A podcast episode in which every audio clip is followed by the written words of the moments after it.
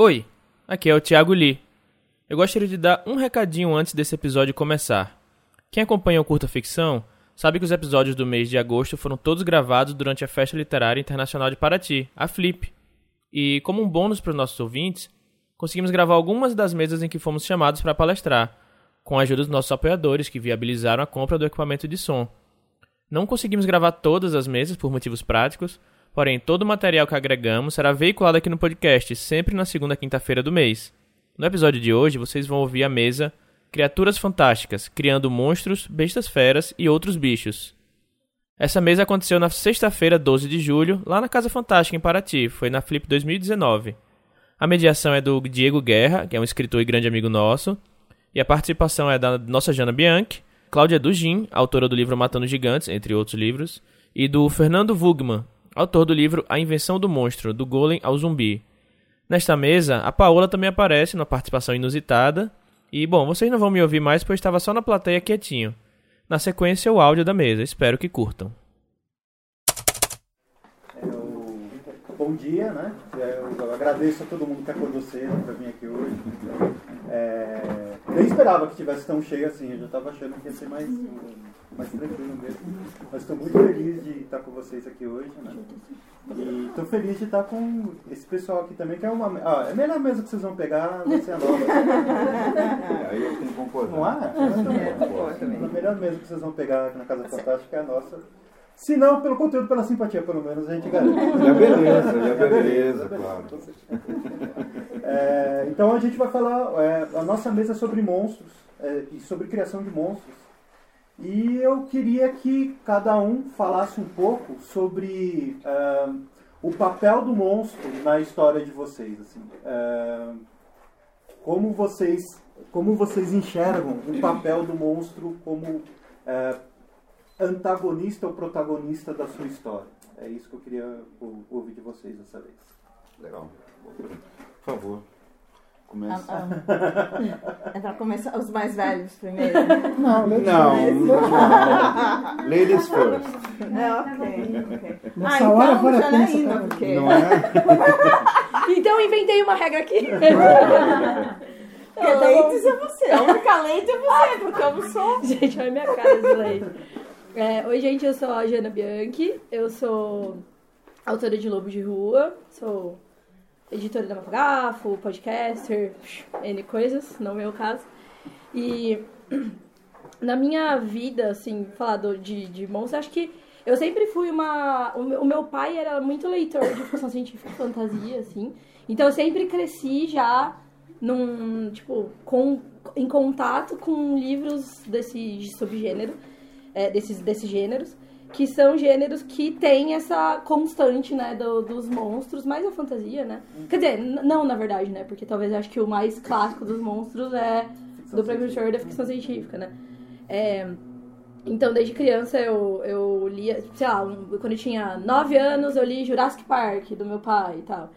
E, e além disso, é, o pai do meu pai, meu avô paterno, é, tinha várias histórias de contatos dele com lobisomem. Hum. Uma, uma em especial, assim, que era que ele contava pouco, que era uma história que ele não gostava de falar, não sei o quê.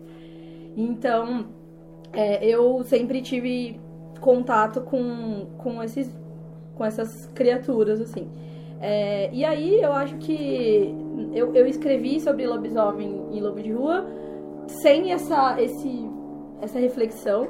Mas depois eu, pensando em retrospecto, assim, eu acho que é, eu gosto muito da fantasia e da ficção científica pela, pelo caráter metafórico dos problemas sociais e, enfim, políticos e humanos que a gente tem. Assim. Então eu gosto do, do, gênero porque eu acho que ele aborda de uma maneira muito legal e muito é, prática as questões sobre as quais a gente não costuma refletir quando a gente está falando é, de realismo, entendeu?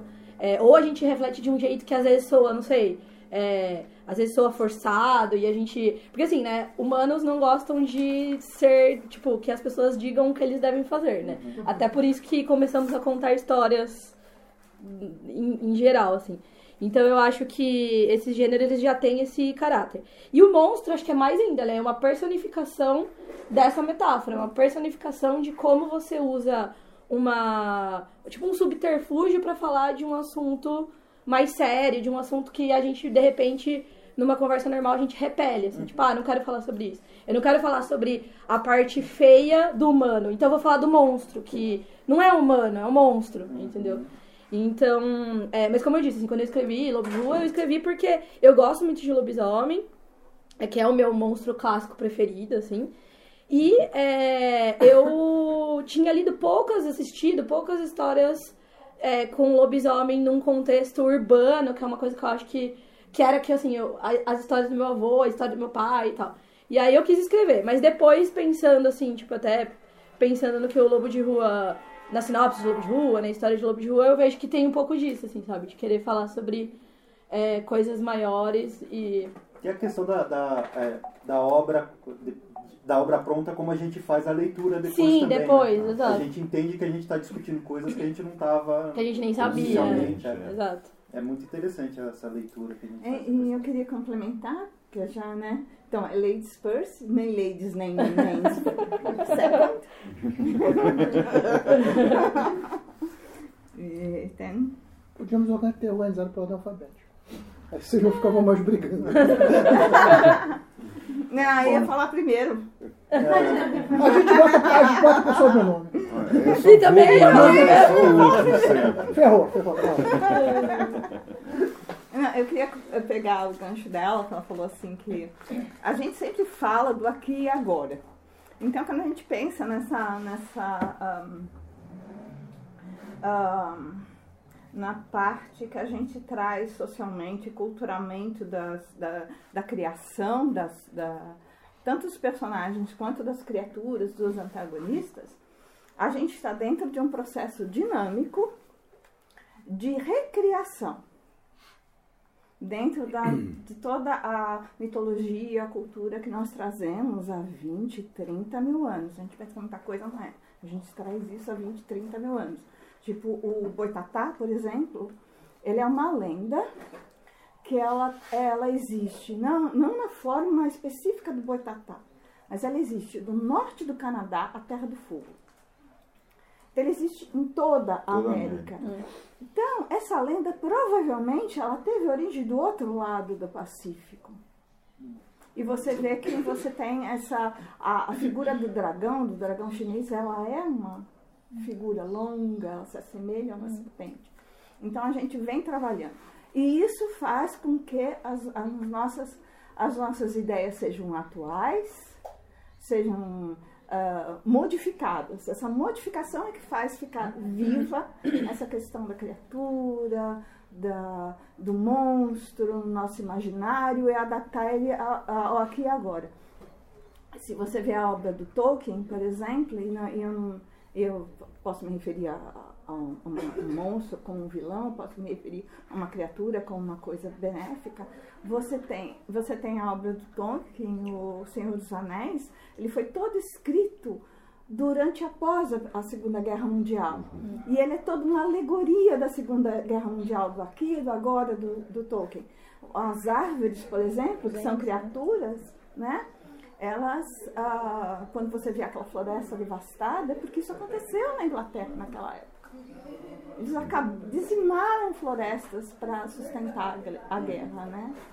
Então é muito isso que a gente traz, né? Da, da... Hoje tem algumas modificações, mas os homens. Bom, eu sempre gostei de terror desde criança, mas é, na verdade o meu caminho até o, o meu livro, que é a Invenção do Monstro, é, começou mais recente. Na verdade começou no meu doutorado.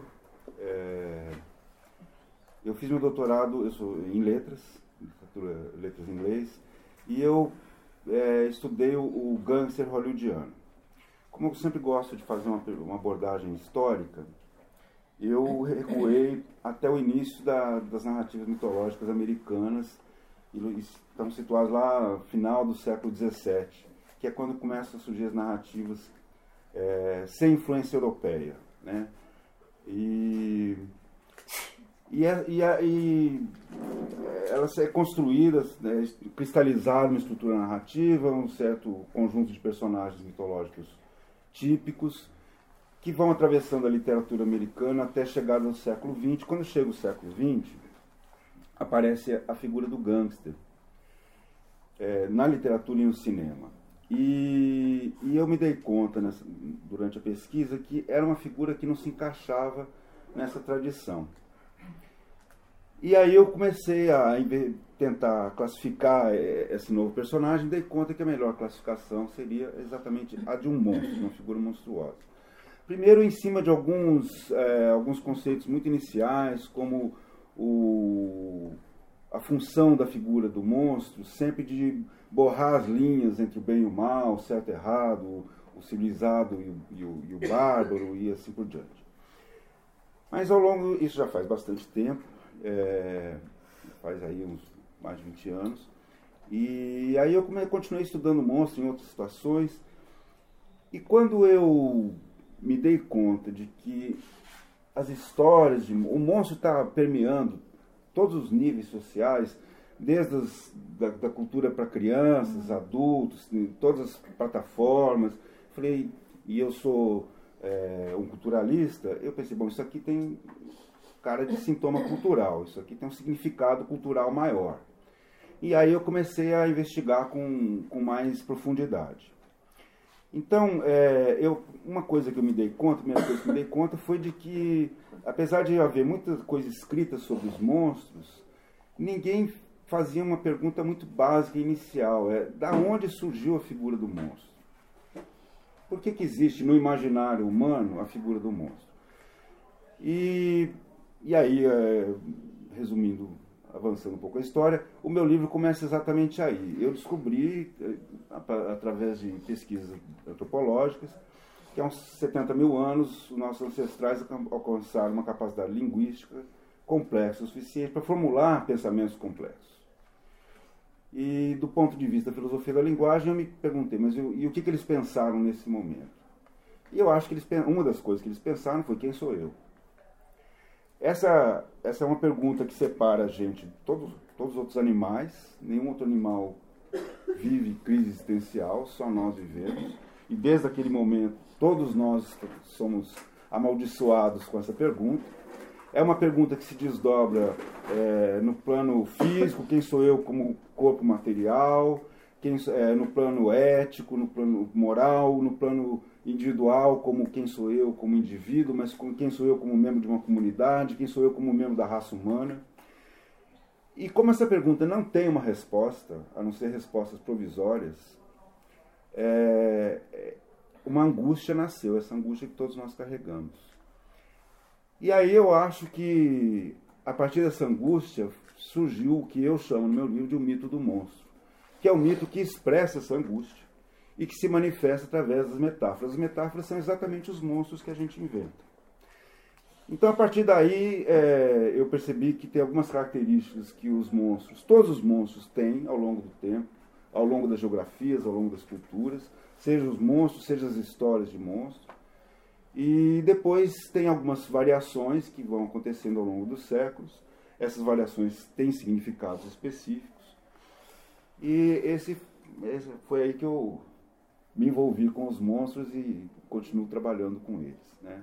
Então, ele nasce de uma questão de identidade. Sempre o monstro, todas as histórias de monstro propõem, é, digamos assim, de uma forma explícita, uma tentativa de separar o humano do não humano, o natural do antinatural, do certo e errado e tal. Mas o, o, a função do monstro como personagem é exatamente sabotar essa, essa tentativa. É, Para pegar um exemplo muito óbvio, o Frankenstein, que, que é, não, não se, sequer recebe um nome, né, o monstro do Frankenstein sequer tem um nome no, na história, e ele é apresentado da forma mais monstruosa possível, mas conforme a história vai se desenvolvendo, a gente vai percebendo traços profundamente humanos nele e traços profundamente monstruosos no criador dele na sociedade humana que o serve.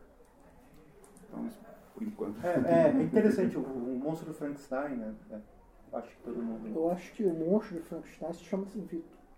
A criatura de Frankenstein não tem nome. Exato. É exatamente o que eu ia falar agora. É, assim, acho que todo mundo aqui conhece a, a história geral né, do Victor Frankenstein, que É. constrói uma criatura E a de- abandona. e abandona. E a impressão que eu tive, eu reli recentemente, né? é, a história, e eu, e, e- e quanto mais eu reli a história, a sensação que eu tinha é que ele era a vítima Sim. Não, total. inteiro. Você termina o livro Né? desse Vitor, é um desgraçado. É, não sei, é porque assim, todas, as, todas as reações ele faz coisas monstruosas, realmente, né? Durante toda, toda a história, né? É, a, Ele assassina pessoas. isso, para Ah. chamar a atenção do, do criador dele, para se vingar. Mas você, você sente uma empatia muito maior pelo monstro, né, pela criatura, do que pelo, pelo médico que criou aquilo e, e não sabe muito bem como lidar, como lidar com aquilo que criou. Né? Então é essa a questão, quem que é o monstro da história. No fim das contas, eu acho que é essa a grande questão do livro. Assim, quem que é o monstro da história? E, esse- Que não tem uma resposta. e não tem uma resposta. né? E eu acho que tá no momento de, de se- da gente se questionar mai- muito isso, assim. A gente tá nessa desconstrução social e tal, e aí a gente começa a ver é, sintomas, assim, sei lá, por exemplo, a violência urbana. A violência urbana, você coloca pessoas numa situação extrema e você ainda espera que essas pessoas sigam o nosso código, vamos dizer assim, que é uma coisa muito subjetiva de certo e de errado, sabe? E daí você, a gente, tipo, a gente, você tem que se questionar, tipo, em que contexto essa pessoa tá e quão justo é você apontar aquela pessoa como um desvio, como um monstro do que é o, Exatamente. o, o, o moral, sabe? Tipo, O normal. é, o eu- normal, E eu acho humano. que tem entendeu? exatamente isso né, que o Fernando estava falando aqui agora, né? É, é fácil pra gente é, dividir entre humanos e monstros quando um, um monstro é o outro, né? Não é a Uhum, gente. Exatamente. E sempre Então, é, né? é, né, A gente nunca, nunca se vê como um monstro da história, a gente sempre vai ver o outro como, como um monstro. Né? A gente só vai se ver o monstro da, da história quando ele é trágico, né? Aquele monstro trágico, né? Que está sofrendo as mazelas de ser perseguido por uma deformação, alguma coisa assim. É, a gente nunca Ele vê. deixa de ser um monstro, ele é uma É, criatura, muda, é. né? É, eu, eu queria aproveitar que a gente está aqui, é, a gente teve uns desfalques na, na mesa hoje, eu queria chamar a Paola para responder uma pergunta. Eu queria perguntar, na verdade, para o Ian. O Ian, é, o Ian ele estaria aqui falando, falando com a gente hoje, e o Ian tem um, um livro sobre é, o Araruama, que é um livro que fala muito sobre mitologia brasileira, né? E a Paola, ela, ela tem um livro publicado, né? A, o Alto da Maga Josefa, que fala sobre, que tem, que é um, é um Finalista do Argo. que é o finalista do Argos. Argos, inclusive, a gente tem que lembrar Que sabe vencedor do Argo. É, veremos. né? Vamos manter Não spoiler. Não, não. Manter. E eu queria que ela falasse um pouco é, sobre. O, o livro dela tem muitas criaturas do nosso folclore também. assim.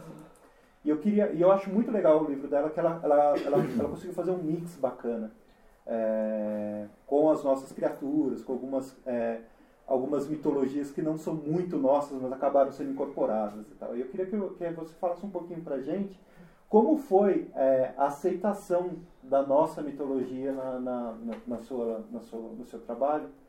Porque é uma coisa que a gente é, tem, tem- ainda tem uma certa resistência aqui, né? A gente não vê isso acontecendo com, mais, com tanta frequência quanto a gente gostaria. Eu queria que você me falasse sobre isso. Então, eu acho que foi, assim, não vi né, ninguém falando, ah, não é um- uma coisa do folclore, então eu não... né, essa questão do preconceito com o nosso próprio folclore eu não senti. Acho que teve uma...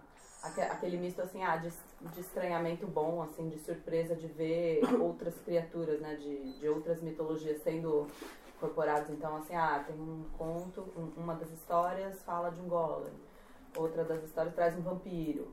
Então, meio que é, teve essa surpresa de, nossa, eu não esperava encontrar esse tipo de criatura, porque acho que até pela, pelo tom da história, pela capa, pela sinopse, já era esperado que fosse algo mais brasileiro, assim, ou mais abrasileirado. Então, eu acho que teve mais uma surpresa de ver criaturas que não eram necessariamente da nossa mitologia é, dentro dessa história e como que elas foram adaptadas para né, ficar mais abra- abrasileiradas do que o contrário. É, enfim, então não senti nada de, de assim, preconceito.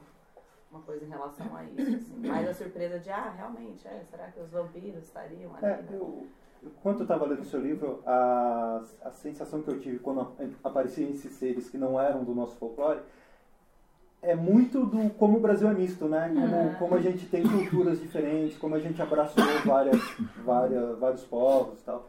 E no fim das contas, é, eu fiquei com a sensação meio deuses americanos. Eu assim, ia né? falar isso agora, Né? total. Não foi? Uhum. Que a gente né, começou a incorporar outras é, mitologias, outras, outras criaturas, outras lendas. E que já fica meio difícil a gente saber o que, que é nosso, o que, que não é nosso. É tudo nosso já, né? É. Tudo a gente tem Eu acho que o que é nosso é o modo de contar. um modo de contar. O modo de contar e, a, e o ambiente que nós criamos, e é isso que é diferente. Uhum. É, a diferença está na nossa, no nosso entendimento da nossa própria vida. Uhum. né? De como nós relacionamos com os outros, de como é, o- é a, a divisão social. É isso que é diferente.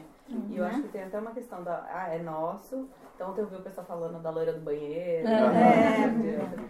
Então eu acho que a gente tem os- o tempo todo essa sensação de tipo assim, ah, é nosso porque a gente fez ser nosso, mas ao mesmo tempo é, esse desprendimento de ah, nada é originalmente nosso, Hum. sabe? É. É, então eu acho muito legal, tipo, livros como o do, do Ian que trazem Hum. é, mais a mitologia indígena, né, nativa e tal. Então, não sei, assim, acho que é uma característica muito do brasileiro mesmo de fazer tudo ser um pouco nosso, a gente sincretismo abraça. monstruoso. É. Exatamente. É um- Sushi de carne. É, Pizza de, de Sushi de picanha. né? é, bom, tem coisas que não precisava, né? Tem uns monstros que não Que não precisam. precisava. Mas é, é, quando eu comecei a ler terror brasileiro, isso foi uma coisa que me impactou muito. É, porque a gente, na verdade, não tem uma tradição ficcional de terror tão grande como, por exemplo, os Estados Unidos e tal. E uma coisa que, a primeira coisa que me chamou a atenção foi exatamente a transposição de uma série de convenções e elementos é, estrangeiros, digamos assim, para o nosso contexto. Então, de repente, é, peguei uma coletânea, até da minha editora, do- da, da Luva, de vários autores, de pequenas histórias, e aí é uma história de terror que se passa no conjunto habitacional. E aquilo traz muito mais para perto da gente Exatamente. aquele o horror e, e isso que vocês estavam falando também da, do terror social que a gente vive, dos preconceitos que a gente carrega. Isso é uma coisa que foi me tornando cada vez mais fã dos atuais eh, autores de terror nacional. É, eu acho legal até que se você for fazer uma análise geral, zona, assim, por exemplo, da, não digo necessariamente dos monstros, mas muito dos monstros também. Brasileiros, a gente tem, por exemplo, muito um componente religioso. Religioso católico, né? Cristão, enfim. Então, tipo assim, ah, a mula sem cabeça. A mula sem cabeça é a mulher que sai com o padre. Então, tipo assim, é a mulher que vira mula. O padre, tá lá. Padre, de boas. O padre suspende a batida. É de boa, né? Sei lá, rezou um, um rosário, é nóis. Agora a mulher vira tipo uma mula soltando fogo nas ventas e não sei o que, sabe? Então eu acho isso in- interessante, assim. E aí acho que todas essas maiores, essas lendas maiores, a gente tem um, um pouco desse componente, né? Sabe? Tipo, ah, o negrinho do pastoreio, que tem a, a Virgem Maria e tal, tem toda essa. É, e tem, tem a questão, é, realmente, né? Todos os nossos monstros passam por uma questão religiosa aí, né? E eu acho que tem muito também da é, como a igreja se infiltrou no Brasil e começou a ditar é, o que que era o, o que que era a lenda aceitável, o que que, Que que o que não que era. era, né? Não, e, e mais cruel que isso, é, é o lance que eu falei, de tipo assim, a gente não gosta que ninguém fale assim, olha, não pode, não pode, tipo, transar com o padre, beleza? Aí a pessoa fala, aham, e tipo, virar as costas e beleza. Agora, veja bem, se você sair com o padre, você vai virar uma mula sem cabeça. Aí, ah, então nesse caso, O acho padre que melhor não. outro lugar. O padre É. vai ser transferido, mas você vira uma É, mula. Então tem isso, né? contrário, né? Tem o Boto que ele facilita a aceitação da mãe Da, solteira. É, exato, da mãe exato. solteira, Então, mas, mas na verdade, assim, o que E não eu. tem o contexto religioso. Então, mas o que, eu, o, que eu, o que eu lembro de ler sobre isso é normaliza a mãe solteira, mas normaliza no interesse muito masculino de mulheres que sofreram incesto. Então, tipo assim, porra, a mulher nunca saiu de casa. Quem que pode ser o pai dessa criança? É o pai, é o vô. Então, nesse caso, é o boto. Entendeu? Não é pra normalizar a mulher grávida, é pra no- normalizar aquela mulher que nunca teve contato com nenhum outro homem além do próprio pai, ficou grávida de repente. Nossa, que surpresa, boto. Aí, Botinho É. Eu, eu acho que a mulher ela tem um potencial monstruoso é, certamente na tradição ocidental e cristã, é, desde o do pecado da maçã. Uhum. Né? Quer dizer, ela já começou a bagunçar. O homem era um cara super legal. né? Ele era o normal, ele era o favorito de Deus. Aí veio a mulher e bagunçou essa, essa situação. É, então, é, em- em- ao longo da, de toda a mitologia e, e o folclore e a ficção ocidental, isso aparece de muitas maneiras. O, o próprio Drácula, eu acho que isso é um dos elementos mais poderosos da história. Porque o, o, o Drácula é publicado aqui em 1897, final da Era Vitoriana. É uma, a Era Vitoriana ficou famosa, entre várias coisas, pelo modelo da mulher ideal, que era um modelo extremamente repressor, de várias maneiras, de trabalho, independência, de dinheiro, mas principalmente sexual. A mulher vitoriana ela era quase que uma prisioneira do lar, ela praticamente não podia sair de casa. Mas quando o livro do Drácula é escrito, uma série de conquistas, inclusive no plano jurídico, estão sendo realizados e certamente no plano sexual também. Então, o Drácula, quando ele seduz as mulheres, as mulheres que ele seduz, transformando em vampiras, se você prestar atenção no livro, elas se tornam extremamente sensuais. Elas têm uma sensualidade que nenhuma outra personagem feminina importante vai, vai demonstrar na história. Então, é, de novo, esse potencial monstruoso da mulher de bagunçar as identidades, né? Porque, como eu disse, o- a, a ideia do monstro nasce da crise existencial, da crise de identidade. O cavaleiro vitoriano, ele tinha um modelo de comportamento, que ele era considerado extremamente nobre, e de repente ele se coloca diante dessa mulher que começa a ser dona da própria sexualidade, ela só pode ser representada como uma monstra. E aí, o, o, o grau de, de, de pavor que, que esse movimento feminino provoca nos homens aparece no livro na forma que eles destroem essas vampiras. É com extrema violência. Com es- estacas. Estaca, Veja corta a é cabeça, estacas, enfia coisa na tá? boca. fa- E aí, curiosamente, depois que cortou a cabeça, fez tudo, ela recupera, é, a Lúcia recupera inocência, para assim dizer. a inocência, os traços angelicais que ela sempre tinha antes de virar essa mulher extremamente perigosa, que vem como vampira pro noivo, né? Vem aqui, meu amor, não sei o que, ele fica apavorado com aquilo. É, engraçado. E, e- e até isso, né? É, o momento que eles percebem que a coisa tem alguma coisa errada é justamente enquanto ela começa a mani- a manifestar desejo. Desejo sexual. É aí que ele, ela, ele começa, não, não, não, tem alguma coisa errada. Você está interessado em mim, tem alguma coisa errada. Né? Tem isso, né? E aí é que ele começa a pesquisar. Eu acho que um, um contraponto interessante que eu acho, que é do Jekyll and Hyde, que é, é, é contemporâneo praticamente, a Sim, diferença de poucos anos entre uma obra e outra. Então é o mesmo contexto da, da vitoriana, etc. É, a- o, o medo de mulher dos homens nessa história do, do- Stevenson se manifesta de uma forma completamente diferente. É o, o silenciamento das mulheres. Não existe uma mulher com nome próprio na história. O universo é todo masculino. As mulheres que aparecem, as poucas mulheres aparecem ou como vítimas ou como testemunha da violência, da monstruosidade masculina.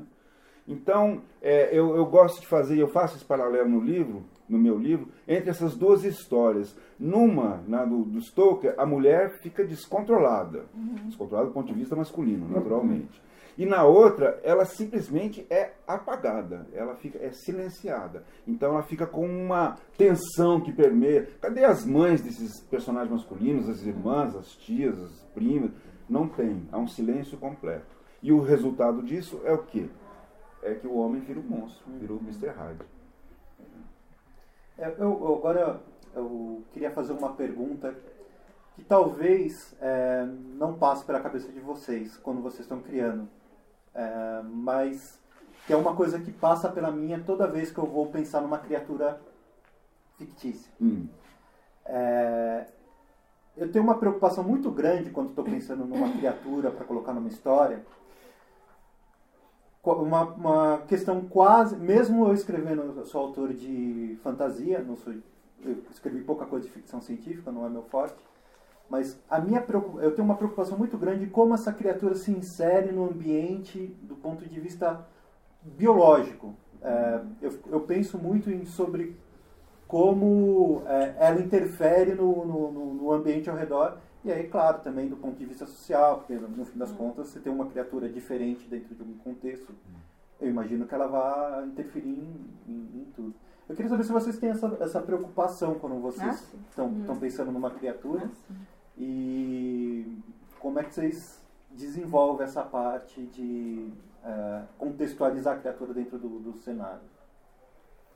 Bom, às vezes o cenário é a criatura, Uhum, né? justamente. Assim, se você pensar, por exemplo, no Aniquilação, do Jeff Vandermeer, ahn, é uma interferência biológica. Então, é o cenário é a criatura e todas aquelas ah, criaturas dentro da criatura, é aquela interferência biológica num naquele determinado espaço, fazem parte dessa criatura. Eles não são coisas diferentes. Quando eu crio algum personagem, por exemplo, no, na- nesse novo livro que eu estou escrevendo, 70% Água, tem um alienígena. Mas esse alienígena, ele é totalmente fora da, da, da- do contexto do que são os humanos. E como ele vai interferir no nosso planeta é terraformando para ele, Uhum. para as necessidades dele. Mas esse alienígena acaba gostando da raça humana e fazendo de nós o brinquedo dele. Né? Então, é tudo, você tem que pensar em tudo. Nas, na desconstrução, na construção, na criação de um, de um outro mundo, de outros valores, e mantendo o próprio valor que, que, que, nós carregamos, porque nós não vamos ser anulados se ele gosta da nossa, de nós, ele acaba se afeiçoando por nós, é porque nós temos alguma, alguma coisa que atrai essa pessoa, né? Então, essa criatura. Então, ao mesmo tempo, ela é ruim e é bom.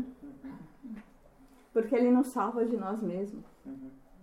Porque chega num momento em que está tudo colapsado, né? Que é o nosso futuro, né? Porque pra gente, mesmo, pra, né? pro mundo sobreviver, 2020, mais ou menos. é, pro mundo sobreviver, sobreviver, a gente Que tem que voltar a morar numa caverna e vestir folha. E comer do, da- do, do fruto. Porque tirando isso, não tem mais futuro, né?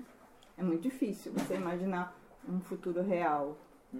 Do modo como nós vivemos e na projeção que existe para essa continuidade de, de, de, de vida, né? De processo de vida. Eu, eu acho muito difícil ter futuro. Né? Pelo menos assim. Sendo otimista. Sendo otimista. Quem quiser também. ler, compre imediatamente nossos livros, porque semana que vem talvez Já não não dê tem tempo. Ah, beleza. Tô sendo otimista. Otimista. Jana, é, fala um pouquinho do- do- dos, dos monstros, é, das criaturas que vivem no seu universo, né? Porque aí tem um contexto das criaturas também como é, dentro de uma, uma socie- sociedade humana, Ur- né? yeah, urbana. assim. urbana. É, eu, eu achei legal essa pergunta porque isso foi uma das. Eu fiz muita coisa em lobo de rua que eu, eu não sabia o que eu tava fazendo. Depois eu, eita, olha, aqui, eu acho que é uma coisa legal. Mas isso foi uma coisa que eu, que eu pensei desde o princípio, assim. Eu queria, que nem eu falei, lobisomens de um contexto urbano. Cara, uma coisa que eu gosto muito da fantasia urbana por esse caráter de. Eu posso estar andando na rua e acontecendo, sabe, a mesma sensação que eu, quando tinha 11 anos de Harry Potter, pensando, ah, putz, eu, eu posso se um dia eu for pra King Cross, entre a plataforma 9 e 10, pode ter alguém entrando ali pra ir pra, uma, pra um mundo mágico. Mas eu não ia pra King Cross, eu ia pra rodoviária do Tietê, entendeu? Então, assim, e- esse, essa, essa conexão eu acho muito legal. E eu falei, tá, beleza, eu quero então escrever sobre é, lobisomem, que é a, a criatura que eu mais curto, num contexto urbano. E aí eu tive que pensar em algumas coisas, assim. É, então, por exemplo, pra mim nunca fez sentido, lógico, científico. Eu sou engenheira, assim, tipo, aconteceu na minha vida. É, e pra mim nunca fez sentido lógico, científico, um- uma besta fera descontrolada ir lá e morder a vítima e vazar e a, e a vítima se transformar. Então, pra mim, é, é um tipo de transmissão que, tá, eu entendo que vem, de repente, sei lá, da, da, da raiva canina, enfim, alguma coisa assim, mas na, no contexto do lobisomem, pra mim, não fazia sentido. Então, em lobo de rua, a, a licantropia ela é uma doença sexualmente transmissível. Mas não são todas as pessoas contaminadas que viram lobisomem, senão já era, a gente tá. Então aí eu acho que entrou. Aí eu, eu tive a liberdade de criar um componente fantástico. Então existe um pré.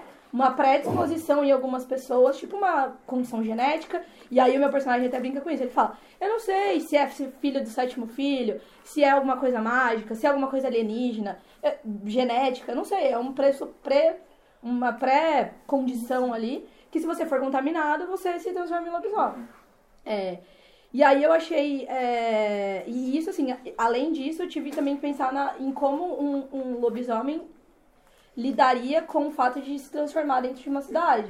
Porque na, em Lobo de Rua especificamente, o lobisomem, ele fica. Quando ele transforma, né? Ele fica. Ele, é como se tivesse o lobo dentro do homem, e quando ele se transforma, é o homem dentro do lobo. Então o homem ele assiste tudo o que tá acontecendo e não pode reagir a nada. Ele só assiste, depois no dia seguinte ele lembra de tudo, mas ele tava inverso, né? Ele fala que ele sente o, o lobo dentro dele quando ele tá como homem e inverso.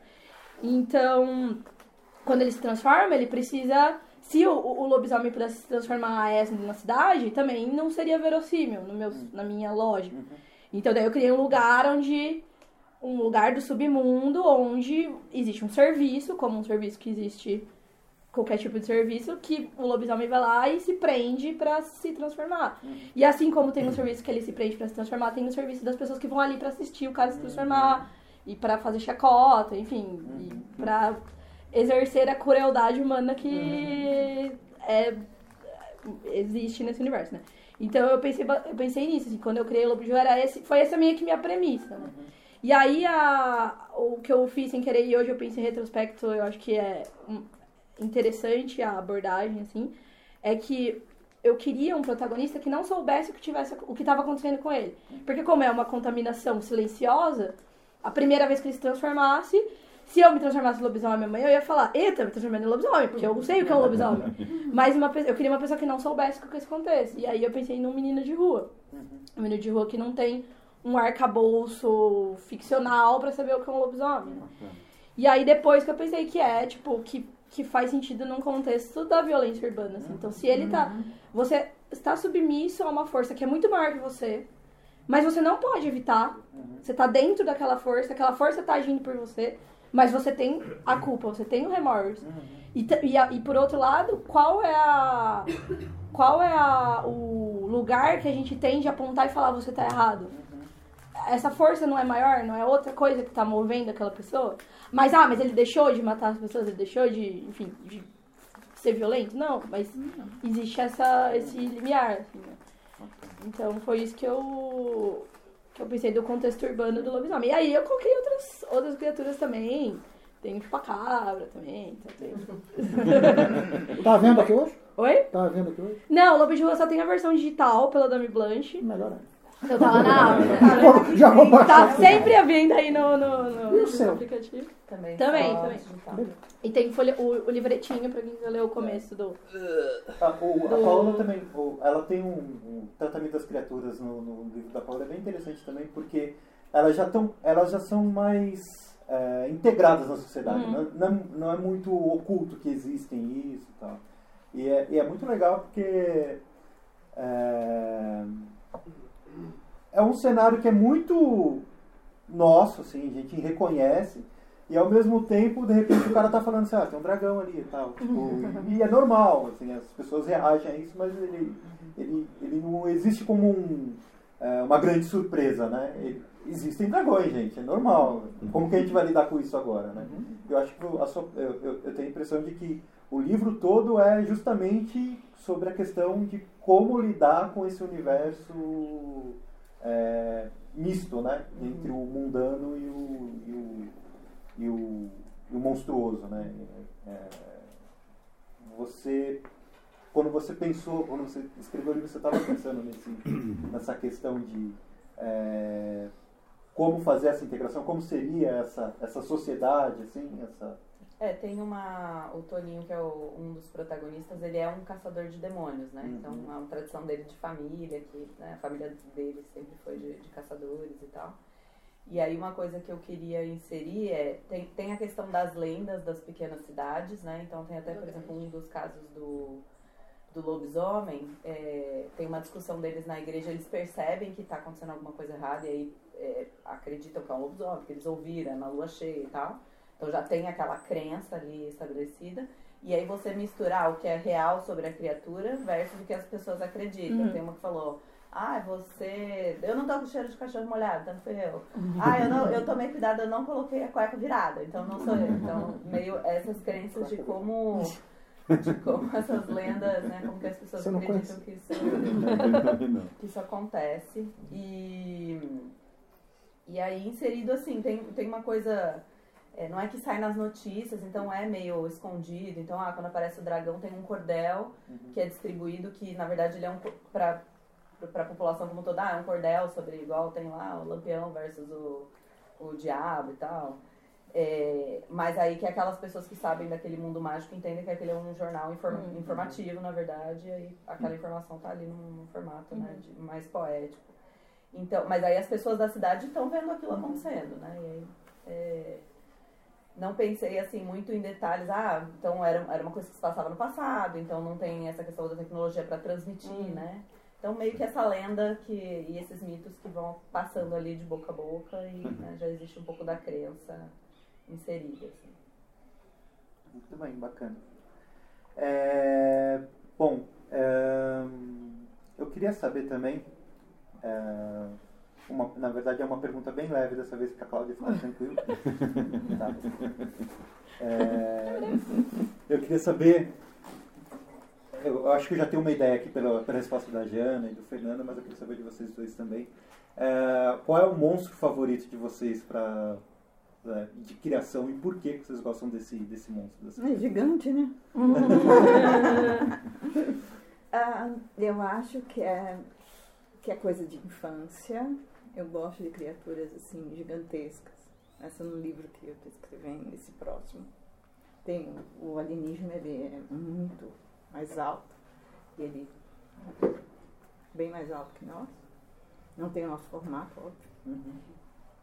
Ah, mas assim, eu gosto de gigantes porque o primeiro livro que eu li, aliás, foi um resumo de livro, foi um resuminho. Eu fui para férias na casa do meu tio, meus pais não têm muita instrução, nunca tive livros em casa. Ah, eu fui para casa dos meus tios e meu tio tinha uma pequena biblioteca, uns livrinhos que ele tinha comprado para minha prima. Minha prima não ligou e eu passei as férias no, quartinho dos fundos, meio dos livros. E depois meu tio foi chegar para meu pai e falar assim, "Ei, você tá fazendo aí, né? né? Deixou minha filha de lado, foi ler os livros. E meu pai me comprou coleção de livros. Com a prestação, 12, em 12 parcelas. E, e o primeiro que eu li foi Garganto e Pantagruel, do Rabelais. Ah, É, que é maravilhoso. Quem não leu, por favor, leia, porque ele dá uma visão diferente. Ele não tem. ahn, ele não é um herói. Daí vem a sua paixão Né? pelos gigantes. Os gigantes. Minha paixão por gigantes vem daí, vem do, vem do, do, do Rabelais e de como, e de como no livro, nos livros, nos livros que eu li, não existe um antagonista antagonista. Nós somos os próprios antagonistas de nós mesmos. O, ah, tanto Gargantua como Pantagruel são ah, ah, como é que se diz? Ah, esqueci a palavra. Não adianta eu saber inglês, eu tenho que saber em português. Um, Coin. como é que é em inglês? Fala, né? Ai, não, eu tenho que saber em português. É uma questão de honra. Uma questão de honra. É, um, são caricatos, são como brás cubas, Ah, tá. né? São como brás cubas, acho que é melhor assim. Então, e tanto que em Matando Gigantes, os gigantes são nós, somos nós. Então, em Matando Gigantes, são as criaturas somos nós. Os monstros. Nós- então. os, no- os monstros somos nós. Eu adoro essa, essa, essa tese, né? É, ficção, os monstros né? somos nós. Criatura. As, as criaturas que nos matam são como as- aquelas pessoas que vivem na periferia e que não sabem que o mal que as mata é maior que elas e que acaba matando inocentes, porque eles precisam extravasar aquela, aquela sede de vingança, né? Os pequeninos os matam porque eles têm uma sede de vingança, porque eles são mortos, eles são, eles são colocados à margem, eles vivem num, num lugar isolado e, e tem muito de coisa brasileira nisso, porque já que eles vão morrer mesmo, já que esse é o fim deles, já que eles não têm mais, né? Nós vamos matar uma meia dúzia. A gente sabe que ela não tem esse poder todo para matar todos eles. A gente vai matar uma meia dúzia e depois a gente vai festejar. vamos para festa. Porque a gente pode morrer amanhã. Vamos festejar hoje, né? E, mas os gigantes mesmo do livro são outros, eu não posso dar spoiler. Mas os gigantes são outros. Existem outros gigantes além de nós como gigantes pessoas em relação a eles. Né? Esse livro São gigantes. que você, tá- você ainda está escrevendo? Não, tá aí. Já está aí, já está, já está É. Ah, o meu, obviamente, é o lobisomem. é... Avá. Avá. Mas, assim, eu acho que é engraçado, porque, assim, é- tem esse, esse lance do meu avô, falar do lobisomem, do meu pai, falar do lobisomem e tudo mais. Mas eu acho que o lobisomem, se você for pensar também, assim, fazer uma análise é, mais, não sei, é, metafórica do lance, eu acho que, assim, é, os monstros dos os monstros que eu temo como uma mulher não são os monstros que andam falando a todas as, todos os dias ah eu sou um monstro e você pode fugir. É um monstro que em um momento determinado ele vira um monstro.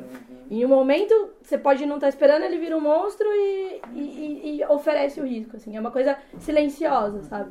É uma coisa silenciosa é uma coisa que você às vezes é você não espera. É uma coisa que é uma pessoa que você confia é uma pessoa que você vê na rua e fala é uma pessoa que eu posso confiar, uma pessoa como eu, uma pessoa normal, entre aspas. E, e essa pessoa pode ser, quando você menos, menos espera, o monstro, né? Então, assim, eu acho que ele, pra mim, o lobisomem tem muita força. E quando você pensa até. Eu gosto muito da mitologia relacionada à lua, aos ciclos lunares, que é um lance que também existe na, na nossa vida, assim, né? De, de tipo, é, as mulheres, né, vivem. Por mais que. E, e isso é uma coisa engraçada, né? Que a gente vê muito, tipo, esse lance. É, você falou de. As mulheres estão descontroladas. Então tem muito isso, né? A mulher de TPM é uma histérica, uma maluca, uma lunática, né? No sentido da palavra, assim. E. E a gente tem essa, essa tendência, sei lá, de ver também assim, ah, o desvio é um, uma coisa extremamente estranha, assim, tal. Então eu, eu gosto bastante do, do significado, assim, do lobisomem, do... E eu gosto também que ele é uma... uma um mito que ele se consegue co- dentro desse contexto que eu falei que eu gosto do realismo, de você pensar na fantasia ali real, assim, tal, contemporânea, ele se encaixa. Porque pode estar vivendo a vida dele do noite ao dia, uma vez por mês, vira lobisomem. e aí coisa acontece. Então, Por exemplo, no meu livro, quando o, o, o- um dos personagens descobre que o protagonista encontra o protagonista, ele fala assim, ah, eu fiquei, é, eu fiquei monitorando o G1, eu fiquei monitorando o UOL pra ver se tinha muito casos de, de ataque. Então não teve, mas eu. Então eu sei que foi agora que, que você se transformou e tal. E eu resolvi vir atrás antes que desse mais merda, porque ele percebeu que o cara, o, o menino, não sabia o que estava acontecendo. tal. Então eu acho que é uma coisa que é verossímil, assim, né? Caberia. Bom, a gente vê tanto o caso de chacina, de, de coisa assim, que eu acho que seria plausível, sabe? Uma coisa aconteceu, opa, então o que aconteceu aqui. Ainda mais se, fosse no- se for num lugar, né? Tipo numa periferia, por exemplo, ninguém vai saber. Disfarça, foi só mais um- uma chacina né? e pronto. entendeu? Bom, eu sou fascinado por todos os monstros que eu já mencionei aqui, os clássicos, porque eles são, e se tornaram clássicos porque eles são extremamente complexos e ricos, né? Mas, é, no momento, o que mais me fascina é o zumbi. Porque, como metáfora do, do mito do monstro, eu considero a mais contemporânea, em cima de, algum, de algumas premissas que eu, que eu acredito. Eu acho que nós estamos o nosso momento histórico presente é, se caracteriza por se sustentar em cima das premissas, das referências criadas pela modernidade, pelo projeto iluminista, pela ideia, pela utopia de um mundo melhor através da ciência e da razão. E esse mundo, obviamente, não se realizou, né? tivemos duas guerras mundiais, holocaustos sem fim, disseminação da miséria, das doenças. Por outro lado, o, as utopias socialistas também não, não conseguiram entregar o que sonharam, né? fracassaram. Então, nesse sentido, a gente vive um mundo é, que morreu, porque as suas bases não funcionam mais. É, no entanto, esse mundo continua em movimento, ele segue. E, e o, então, o passado perdeu significado, a possibilidade utópica de projetar futuros desapareceu, e tudo que nos restou é esse movimento, esse, esse mundo que está tá morto, continua se movendo e continua consumindo vorazmente, consumindo a si mesmo. E, e, e, o zumbi ele é esse ser. Ele ele está morto e vivo ao mesmo tempo. Ele é diferente, por exemplo, do vampiro que é um, é, por exemplo, em inglês é um undead, quer dizer, um não morto. A, a própria expressão não morto implica que ele é alguma outra forma de vida, mas o zumbi não. Ele é essa coisa impossível de definir, que é estar vivo e morto ao mesmo tempo. E ele é um devorador, inclusive da história e do futuro, porque não é possível. Você pode imaginar uma sociedade de vampiros, por exemplo, uhum. mas você não pode imaginar uma sociedade de zumbis. Porque a própria ideia de zumbi não permite a organização mínima, porque ele não tem cérebro para começar. Ele não pensa, ele é esse puro instinto voraz, sem fim, e que é o, de todos os monstros o que mais se assemelha a nós mesmos como espelho, porque ele é o nosso vizinho que de repente virou zumbi. Né? Então, esse é o monstro que mais me fascina no momento. Paola?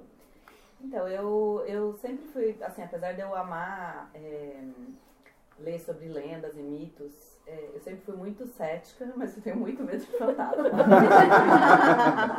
tipo, eu sou daquela que levanta a noite e fica, vou levar meu cachorro. Se tiver alguma coisa ele sente, mas eu não acredito.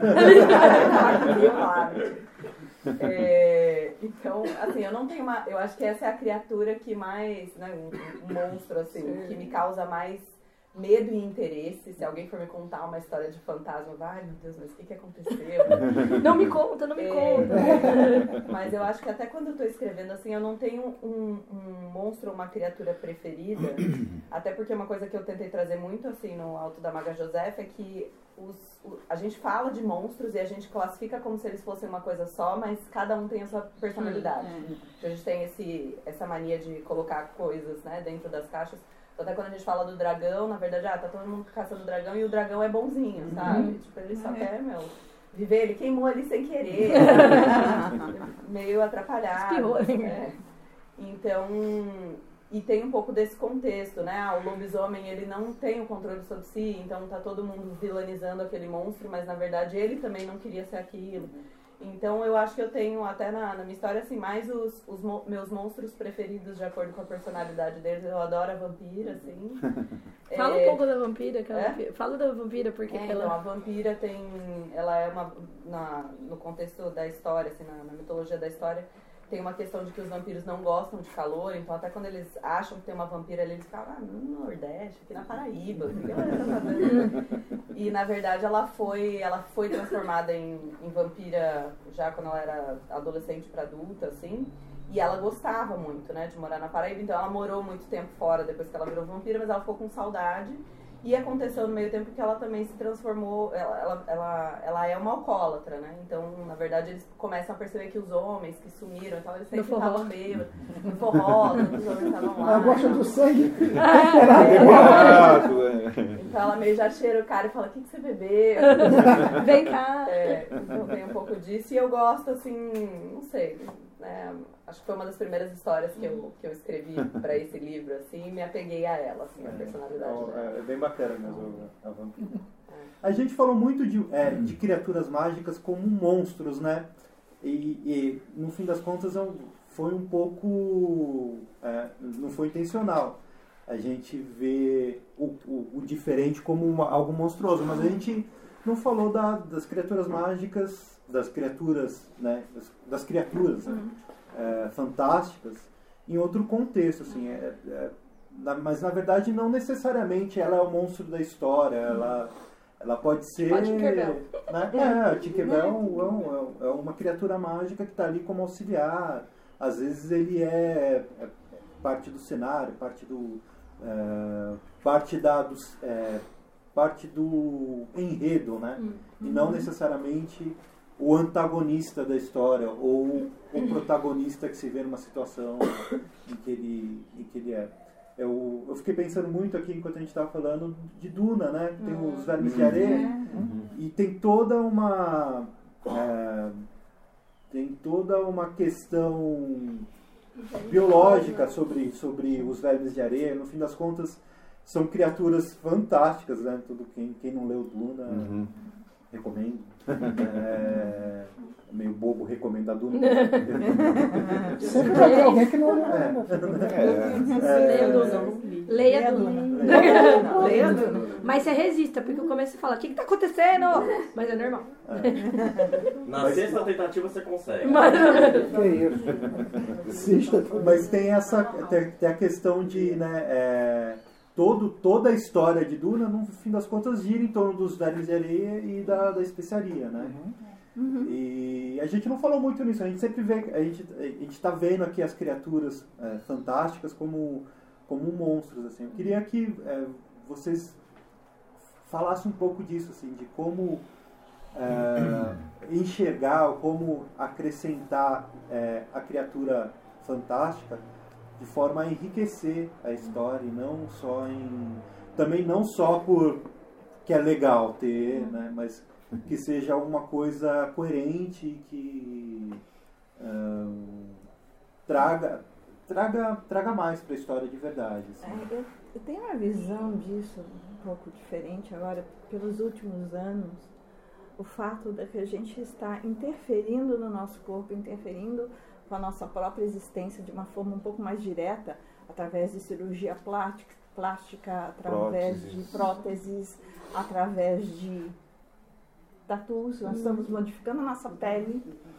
e nós temos modificações que nós podemos fazer geneticamente, né? No futuro nós temos essa nova tendência que é o transhumanismo. Então nós vamos nos tornar criaturas em, em um futuro próximo. Inclusive nesse, nesse no conto do Cyberpunk que tá da Draco, você tem uma, uma, uma- um povo inteiro que ele é meio gente, meio meio bicho. né? Porque é isso também, você tem uma, uma. Até eu acho que uma das. Se eu não me engano, depois eu tenho que, que ver direitinho.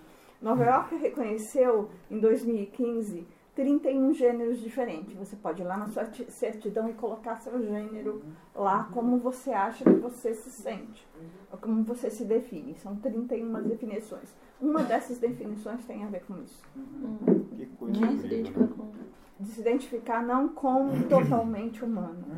Então, ah, eu vejo muito assim, quando você, eh, pelo menos essa parte de ficção científica, essa parte do transhumanismo, de de além do que é o ser humano. Para poder sobreviver também, e isso também tem uma questão de sobrevivência, para poder sobreviver num mundo que não vai mais se sustentar como ele era durante milhões e milhões de anos, bilhões de anos, né? Um mundo que vai morrer, você vai precisar de transhumanos para viver nele, né?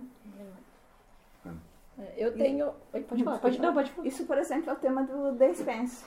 Aquela criatura criada no The é para sobreviver. a isso. O The Space é legal também, é, falando em adaptação, né? que Tem os Belters, né? Exatamente. Que são, eles, eles, eles vivem em. É, The Space é uma, é um- uma série de livros e foi adaptado né, Ao cinema. é, em uma série mesmo. E, e fala sobre a colonização do, da, do, do sistema Sistema solar. né? É. E tem os Belters que eles vivem no cinturão de asteroides. Então tem toda uma adaptação de gerações e gerações nascendo em um ambiente de gravidade reduzida. né? Então é, o corpo deles mesmo já não aguenta o peso da gravidade terrestre. É, eles têm uma questão. altos, né? Isso, é, eles são mais altos. Tem uma questão sobre é, a falta de oxigênio. Na série não aparece muito isso, nos livros aparece mais. É, como tem falta de oxigênio, até, até o jeito deles falarem, eles comem sílabas para economizar oxigênio, porque eles vivem num. É, Então tem toda a questão de adaptação do ser humano num, ambiente que não é o natural da Terra, assim, né? É, é, que que, é, que é interessante também, né? No fim das contas, eles, eles, eles- a gente tá, tem, tende a se tornar uma outra coisa né, no futuro. Assim. A gente está se adaptando. Não, não, imagina. é, eu acho legal que eu cresci, assim, três, gran- três franquias, enfim, conteúdos que eu gostava muito quando eu era criança. Era é, Histórias Sem Fim, é, que, sei lá, acho que é um dos meus livros preferidos, os filmes também eu curto. É, a trilogia Fronteiras do Universo, do Philip Pullman, e Star Wars. Eu, tipo, talvez esteja. É, e, e, e é engraçado que essas três coisas que eu, que eu sempre consumi, elas todas tratam as criaturas de uma maneira bem afetiva, assim. Então, por exemplo, tem o Yoda. O Yoda é uma criatura, né? Quer dizer, eu- tem, tem o Jabba também, mas É também. um, é um alienígena, mas é, É, é um alienígena, mas, mas assim. é um duendezinho. Isso, é um É, um duendezinho duende. fofinho e um mentor e tudo mais. É, e tem o Falcor, né? Tem o, sei lá, primeira vez que eu acho que eu lembro assim de chorar é o Homem de Pedra contando que ele perdeu a família, que tá, sabe, que ele tá tudo, tudo em volta dele tá ruindo e tal. É, e o Philip Pullman, né, o Fronteiras do Universo, as pessoas têm os Daemons, que são, as, que são expressões do, do ser que ficam pra fora na forma de um animal. E aí tem toda uma mitologia interessante que quando você é criança, esse animal ele muta. Ele pode se transformar no que ele quiser. Então se você quer ficar meio low profile, ele se transforma num inseto. Se você tá brava, ele se transforma num filhotinho de, de lobo, assim, de, de, de leão, enfim. E aí eu acho engraçado, assim, porque acho que tem muito esse lado. É, a gente acabou né, enveredando pro monstro, mas eu acho que teria toda uma outra discussão do que significa é, a gente também se projetar em outras em outras formas é, não, vamos dizer assim, inicialmente maliciosas na nossa visão, assim, né? Então, então acho isso, isso bem legal, assim, o próprio Falcor, por exemplo, ele é um dragão da sorte, ele é um dragão cachorro, enfim, né? Então, eu acho que não é não intencional o fato dele ser essa criatura que você, inter, você enxerga ele como você quer, assim, né? Então, ah, você pode ver que ele é se você quiser, ele é um cachorro. Tem gente que fala, não, o Falcor é um cachorro, voador. É um dragão. Eu também acho, ele fala, né? Ele é um dragão da sorte. É, então.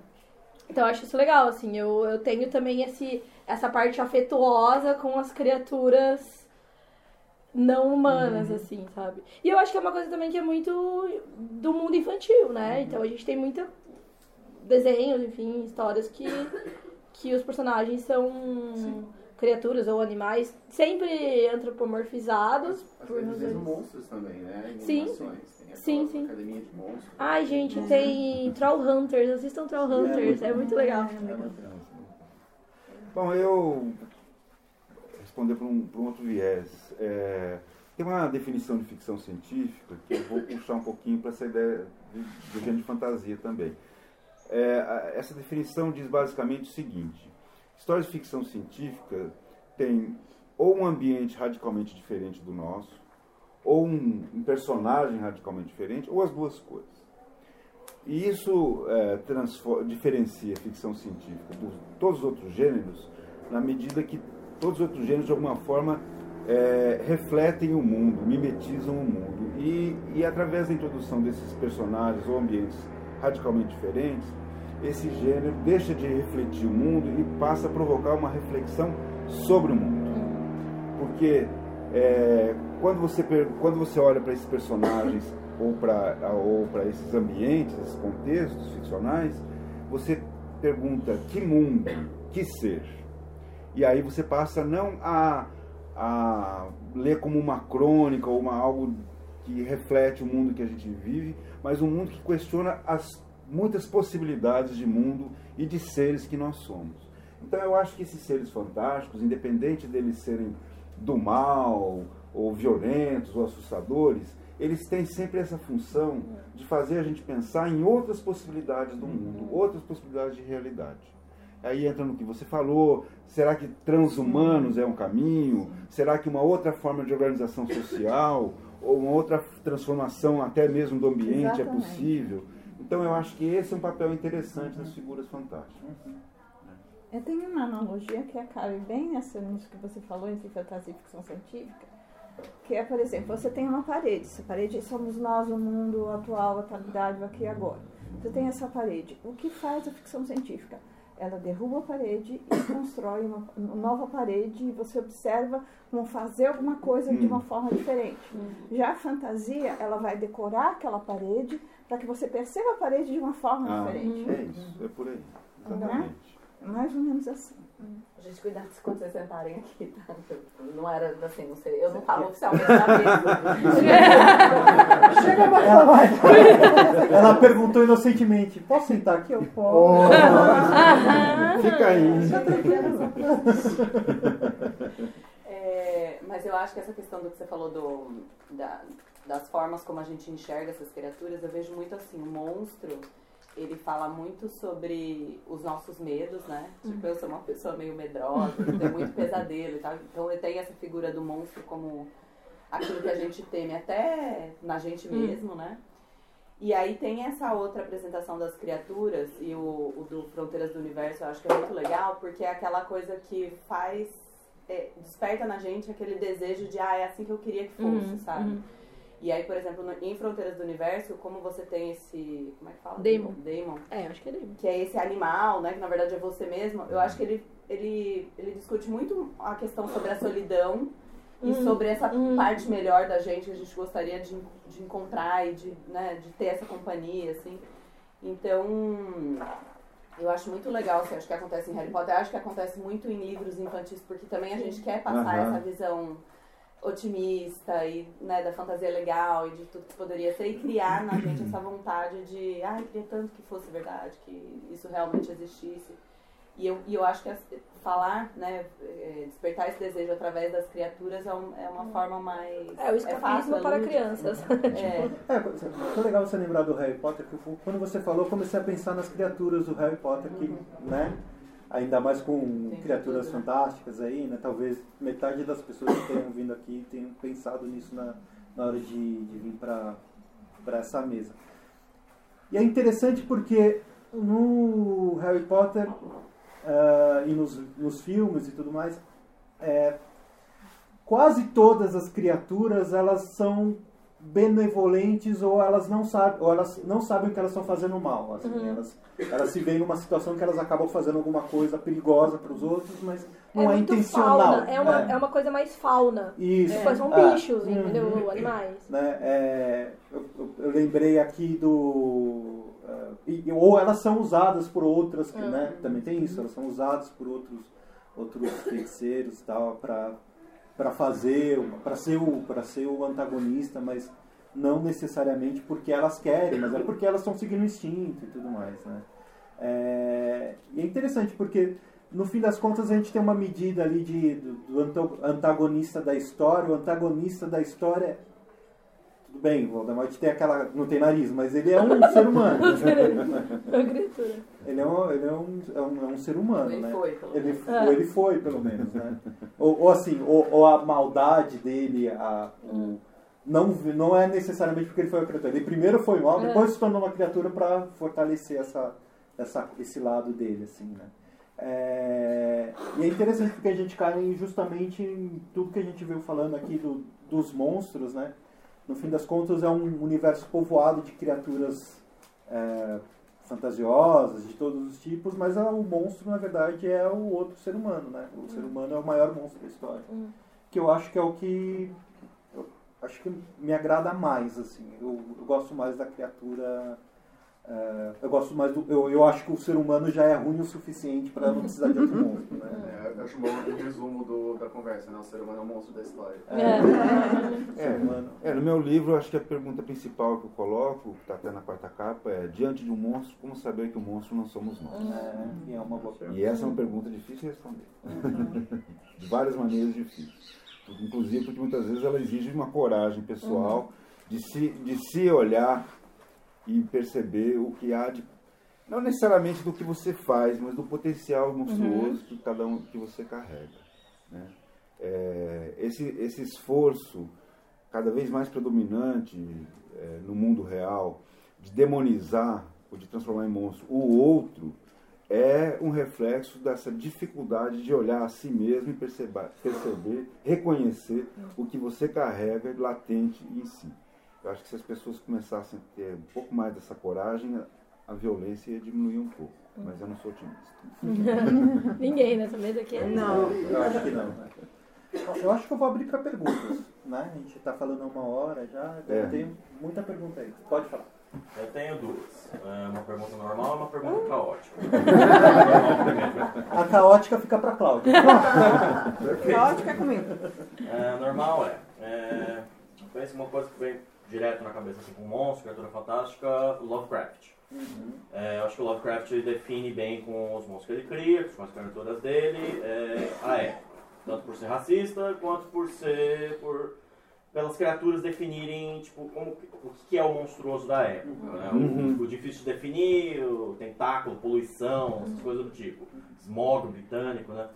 É, o monstro atual, assim, ele teria uma, um, um cimento, assim, um- uma característica particular do monstro atual, o tempo atual dá ideia de uma característica única para vários monstros, como daria com Lovecraft, assim, como o horror Lovecraftiano. É pergunta. Eu acho que o Fernando tem... Essa é normal? Esse é normal. Agora você já falar. Agora, agora eu fiquei com medo do que vem depois.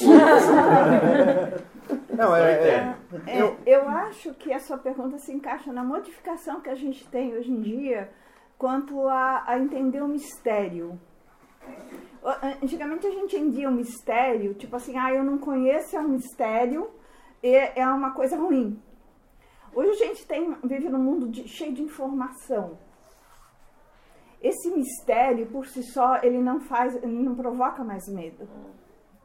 Né? A descoberta do mistério provoca mais. Porque esse mistério, ah, é uma criatura misteriosa. Parece aquela solução do, ah, a pessoa acordou, foi tudo um sonho. Hoje em dia, para nós. Então, eu acho que o, o que mais nos incomoda hoje, o que, seja, que seria o monstro de hoje, não é uma criatura que, que, é, que, que a gente desconhece. É uma criatura que a gente sabe porque está aqui. Né? Eu acho que bem a gente sabe que ela está aqui. E eu acho que hoje tem essa questão do que você falou da explicação, sabe? Acho que o nosso senso de. A nossa. Como é que é o negócio da descrença? Suspensão da descrença. Suspensão. Aham. Isso, É exatamente. muito mais difícil. Então, assim, ah, você tem um zumbi, mas é uma doença que não sei o que lá, que você vai curar assim, assim, assado. Acho que a gente busca, às vezes, um pouco mais de explicação para as coisas que estão acontecendo do que simplesmente falar, ah, veio um monstro. E aí, quando você tem um filme, por exemplo, tipo Bird Box, Eu ia falar isso você agora, eu fica não tava frustrado no final, formular, tipo. Ah, mas, Mas e aí? aí? O que, que é o monstro? aí? Ah, não gostei desse filme, não explicou o que, que é o Não, e é uma onda, né? Tem o Bird Box, tem o Lugar Silencioso, que é, É. eu acho que é uma tendência, né? De, é uma coisa que não tem nem forma e não precisa ter, sabe? Tipo, é o, é o próprio contexto, Uhum. assim, do... Não, mas é, parece, até, parece até que é, é competição para ver quem ganha do final de Lost. Porque... Só joguei aqui, né? É, como eu- falei agora há pouco, eu acho que a metáfora mais precisa é, do mito do monstro é o zumbi mesmo. Porque ele tem essa. é, É decadente, né? é- ele é ao mesmo tempo muito o que nós somos. Ele não é, ele não, ele não suga sangue, ele não tem poderes especiais. Ele é um ser humano que de certa maneira se deteriorou, mas ele é a gente. Mas ele expressa ó, exatamente isso que vocês estão falando. Esse, esse mistério insondável que, que não é o que está para além da realidade, é o que a realidade se tornou que é uma realidade que nos devora, que nos é, violenta de várias maneiras. É, então, por excelência, eu acho que é o zumbi. Né? Ah, Inclusive nessa questão física, porque o zumbi também é um ser de uma aparência humana transformada. Né? Então, você tem hoje atletas que têm prótese, não tem, uma- não tem perna, não tem braço. O zumbi também não tem perna, não tem braço, não tem partes do corpo, e, no entanto, ele continua circulando. Agora, eu acho que tem é, um personagem muito interessante é, que atualiza muito, talvez não na dimensão do zumbi, mas que é a. Se me, se minha memória não vai me trair, da, da entrevista com o vampiro, a Cláudia, né? A Cláudia a menina. a menina. porque até, até o- os livros da Anne Rice, a grande referência de vampiros era, obviamente, o Drácula. Né?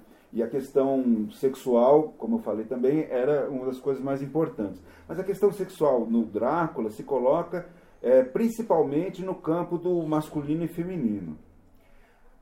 A Anne Rice já, já- que é um livro, são livros dos anos 80, né? Uhum. É, Começaram. né? já come, é, começa, né, a partir dos anos 80, quando a questão da sexualidade foi muito além da- do binário masculino e feminino já- e- e já está aparecendo, certamente lá nos Estados Unidos naquela época, também além da questão gay, porque os vampiros dela são gays muitas vezes. Né?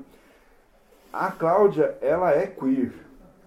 Ela é essa coisa indefinível, porque ela é uma menina de poucos anos de idade, mas que já atravessou séculos de existência, portanto, ela é uma mulher e ela tem desejos de uma mulher num corpo absolutamente infantilizado.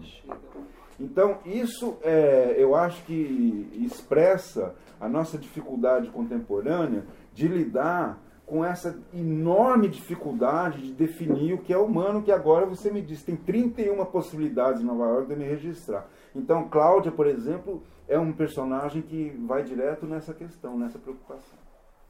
Bom, a pergunta caótica ela pode seguir direto disso, na verdade.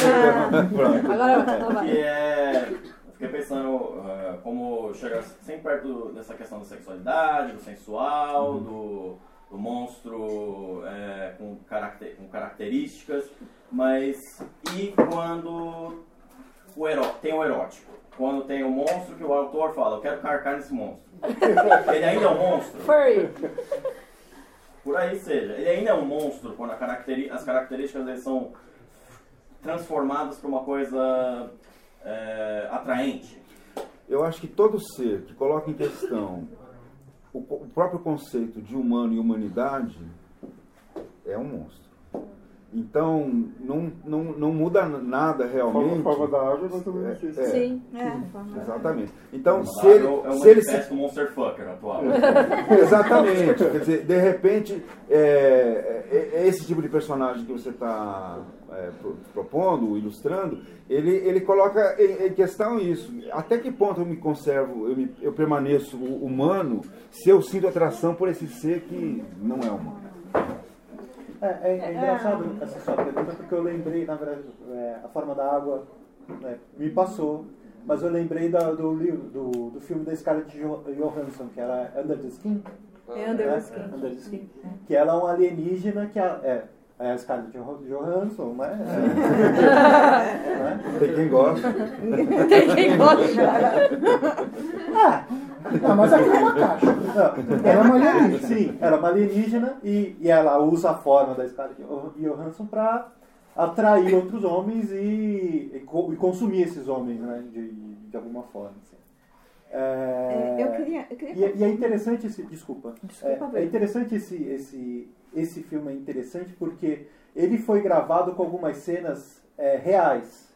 Então ele teve algumas cenas que ela se aproximava de pessoas, ah, né, e, e meio que se oferecia para os caras e, e foi vendo essa reação natural dos caras, como que eles, como era fácil para ela é, preda- é, ser a predadora do, de- desses homens assim. Então tem, a, tem, a, tem essa coisa. é, a, a- a atração, a atração sexual por um monstro, né? No fim das contas ela é um monstro, mas ela, enfim. Na verdade, no romance, depois de a alienígena é quadrúpede. Ah, é? Ela se adapta para se tornar bípede. Quando ela se movimenta no início, ela está meio tronza, meio desengonçada. Pensa bem. Você for a quadrúpede, um alienígena racional, mas que é quadrúpede a sua vida inteira, começar a andar com um bípede, então ela está com uma- duas patas dela levantadas ali dentro daquela casca humana. Gente, olha, modo texto, modo texto. Eu tô imaginando esse- as caras de ano. Não, aí você. Aí que tá, aí depois você passa pro filme, você bota as caras Johansson, olha, ah, as caras Johansson, tem gente que gosta, eu digo, não, é um alienígena, porque é aquilo é uma casca. É, no, no filme ela, ela tem uns trejeitos, Não, mas tem uma hora, que- ainda tem uma é hora que bípede. ela. Bom, não tinha dar spoiler também. Aquela cara assim, meio se rasga pra essa ali. Sim, sim, nossa, É, é. Mas ela ainda. não é tão estranho assim, né? O que eu queria falar, Mas- é da- é- o que eu queria colocar na, na, na questão dele é a demissexualidade. Você sabe o que é demissexual? Então, você gosta da personalidade, não da casca. Né? Você gosta do que a- aquela pessoa tem a oferecer, ou do que aquela, aquele personagem tem a oferecer para você, seja bom ou seja ruim, independente da casca dele, independente do, do, do- do- invólucro que ele tenha, né? E que, que aí a gente tá falando da, do, do invólucro under the skin.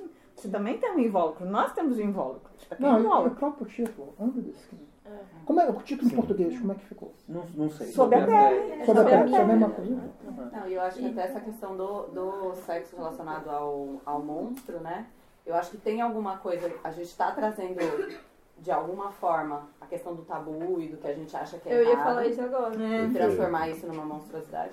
E você tem o extremo, que é, por exemplo, é o Alien, né? Que tem. Que eu, que eu vi esse paralelo uma vez, que tipo assim, ah, o que é o Alien, por que, que ele causa tão- tanto medo e tal? Tem a questão do estupro masculino. Então você É. tá levando naquele É. extremo, Isso, né? verdade. Não é sexo, É. a gente tá falando estupro, mas Que é um ser que tem coisas, É, de uma certa forma, masculinos engravida, né? femininos, de né? uma certa, de certa forma engravida. Mas eu acho é interessante isso, porque eu acho que quando você fala de sexo em geral, você fala de repressão necessariamente. Em maior ou menor grau, né? Então a gente tá também nesse momento de desconstrução de tipo assim, ah, é ok eu gostar. Até onde é ok os meus impulsos sexuais. Tem essa discussão, inclusive, sobre pedofilia, por exemplo. Não que, não que as pessoas achem ok, mas, por exemplo, as pessoas falam, "Pe- ah, as pessoas têm atração por, por menores de idade. A, a partir de que momento você vilaniza essa pessoa, ou você fala, você não pode, veja bem, estamos dentro de uma sociedade, você não pode, tipo, sair com pessoas menores de idade. Mas é um impulso. E aí, como é que você gerencia isso? Como é que você encara isso, né? E tipo, e assim, os, os tabus eles são muito flexíveis, né? Então até não muito. Aliás, até hoje em algumas sociedades você gostar de pessoas do mesmo gênero é um tabu quase que é comparado aqui, É crime, inclusive, né? É à pedofilia, por exemplo, uma coisa absurda, entendeu? É crime. Não, a pedofilia ainda, inclusive, está tendo passeada para ser natural, né? Legal. É. É, Ok, Ah, acho e aí, é, eu- Eu acho que a sua, a, a sua pergunta, ela, ela meio que se fecha, né? É, eu acho que quando você tem é, a atração sexual pelo monstro, né? é, a discussão é justamente essa, assim, né? Você fala, ele continua sendo monstro, né? A sua pergunta era essa, ele continua sendo monstro? Eu acho que é essa questão que é, que é o centro do, do- da coisa, assim. É, não é, não é a resposta que a gente. Não, não, não, não cabe uma resposta, cabe só a pergunta, né? É, Ah, A questão continua. sim, a questão vai Sem continuar, dúvida. porque é isso, que, é isso que a gente está jogando para a plateia, né? A gente está jogando para a plateia. é, Isso é legal, isso é, é muito diferente do que, a gente, do que a gente julga quando a gente vê duas pessoas do mesmo sexo. É, é isso que a gente está jogando, mas a gente joga no extremo para você é, para você fazer essa questão mesmo, porque normalmente você não faz. Né? Você não Então, extrapola. Diego, né? posso pegar daí? claro. É, dentro da ficção científica, nós temos as temáticas sexuais e temos a temática das relações entre seres humanos e alienígenas, xenofilia. Né? Então, essa questão bastante relevante que ele colocou passa até, como você disse, para a definição de monstro. O que é um monstro? Quando o mo- monstro é o outro, sim, você está interessado num ente não humano, seja alienígena, seja terrígena, né? porque terrígena é o, a inteligência da Terra não humana, é, é, um, é um monstro, não é, depende. É, A gente sempre tem aquela conotação do monstro como uma coisa negativa. Então, se eu estou apaixonado por um alien, ou por um lobisomem, ou por um vampiro, né? é- é, ele deixa de ser um monstro porque eu estou gostando dele. Né? Ele se tornou Ah. uma coisa boa. Posso dar um palpite nessa pergunta? Claro. Claro. Por que, que enquanto a gente estava no Drácula e na hipersexualização das mulheres como objeto do homem, ninguém estava preocupado em quem estava furando o monstro? Mas a partir do momento em que as mulheres começam a manifestar desejo e dentro da questão queer você vai se identificar com o monstro, então você vai se colocar no lugar do monstro, por isso você deseja o monstro, isso passa a ser uma questão. Enquanto a sexualidade do monstro estava a serviço do prazer masculino, ninguém tava se importando com a sexualidade do monstro. E tava hipersexualizando o monstro, do mesmo jeito. E é A partir do momento que as mulheres começam a fazer isso e que os homens queer começam a fazer isso, aí isso se torna um problema. Aí isso se torna uma coisa pra ser pautada. Aham. É justamente porque foi se tornando é, real esse, esse avanço da, da autonomia da, da mulher sobre sua própria sexualidade. O que era, durante séculos de, de patriarcado, é, uma ameaça latente, começa a se tornar pura realidade. E aí o medo aumenta mesmo. Não é muito aquela coisa, né? É uma questão. Não é meu Quem- caso, Quem tá? está se questionando a respeito disso? Por que será que a gente levanta isso como algo novo? Quando não é novo na história. Não, não é novo, mas se tornou uma. invadiu, digamos assim, a realidade de uma forma sem precedentes. E é o homem, ele não sabia, né? Que a mulher era um vampiro. Exa é, é isso. Então, assim, essa desculpa do, ah, eu não sabia que ela tinha 12 anos. Nossa, gente. Então é meio a questão do, ah, é culpa do monstro, né? É, nunca No é. caso, a A mulher. culpa agora é do monstro, né? Você não sabe. É isso. Você até aquela piada do urso, né? Você não tá aqui pra caçar urso. A, a discussão toda aqui né, a- a- do, em torno de, um, de monstro, a concepção humanizada do monstro, né, Uhum. como o lado monstruoso do ser humano. Agora, eu acho que também existe uma, um outro tipo de monstro que é o monstro que é, que é a ligação do humano, né? Uhum. É o Godzilla, é o Jurassic Park. E- Esse monstro cabe na mesma caixa, tem outra, tem outra função completamente diferente. Como que você, É que esse monstro com sexo que vai ficar meio complicado. É, nunca posso imaginar subestime. Não, não, Não, mas eu, eu posso. Ah, ficou bonito. Eu posso. é, um personagem que normalmente não é associado à figura do monstro é o homem bicentenário. Mas na minha concepção, ele é um monstro. Veja bem, ele é, né, para quem não sabe, ele é um robô comprado por uma família, um robô bastante é, é, antropomórfico, né? É, e ele começa justamente a manifestar características mais humanas do que o, o fabricante esperava. Então, no primeiro momento, é, eles querem destruí-lo, mas ele, ele, a- a- o proprietário dele não permite, e ele vive du- 200 anos e, e os humanos em torno dele vão morrendo, vão crescendo. Ele é um monstro que não é mal de forma alguma, não é monstruoso nesse sentido negativo que a gente costuma usar. Mas ele é um monstro porque ele está o tempo todo colocando em questão o, o nosso conceito de humanidade. Então, ele é um personagem absolutamente benigno, mas ele é um monstro porque a própria existência dele causa insegurança na sociedade humana que se identifica com ele e, e tem medo por conta E disso. na inteligência artificial. É, E- que e no final ele quer ser um Ele é menino. uma inteligência artificial. É. Eu, eu, eu acredito que o monstro do tipo é, Godzilla, os monstros gigantes, assim, ele não é uma manifestação é, da monstruosidade humana, mas eu acho que é uma manifestação da pequenez humana. Ele é uma força da natureza.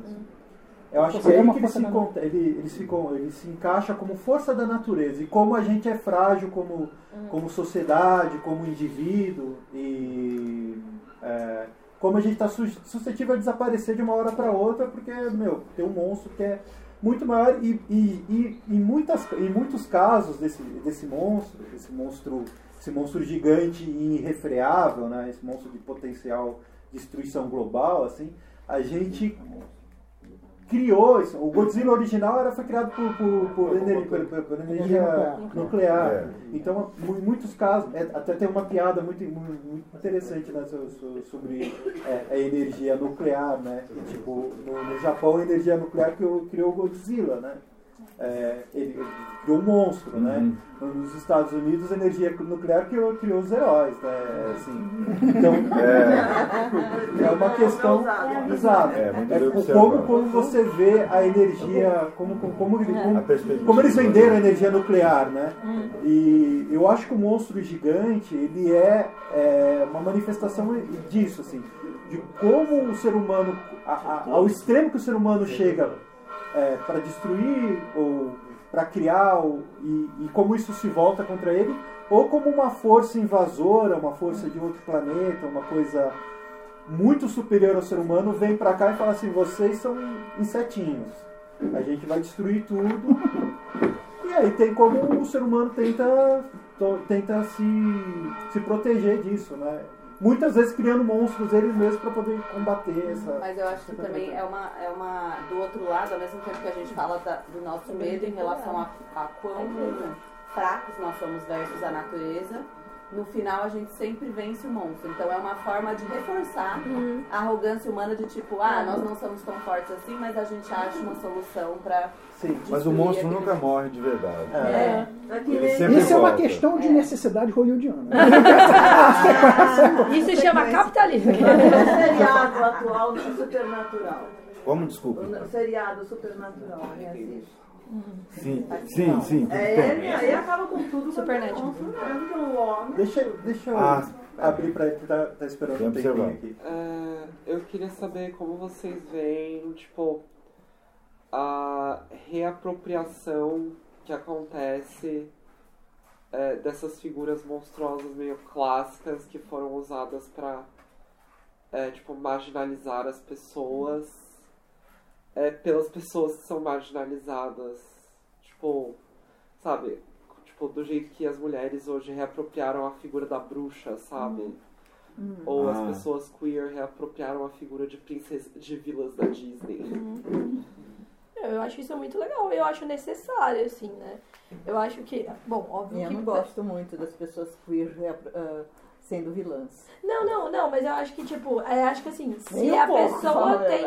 É que eu acho que depende de quem tá se reapropriando. Se alguém está representando um grupo dessa maneira e não pertence a esse grupo, eu tô total com você. Tipo assim, eu acho que, meu, isso. Mas eu, se a- um grupo ou uma parte do grupo assim se sente Uhum, representado. po- empoderado, de repente, não vou ser eu que vou falar também que é. Uhum. Que, ah, assim, vou falar do que me cabe, né? De tipo, ah, de bruxa e tal.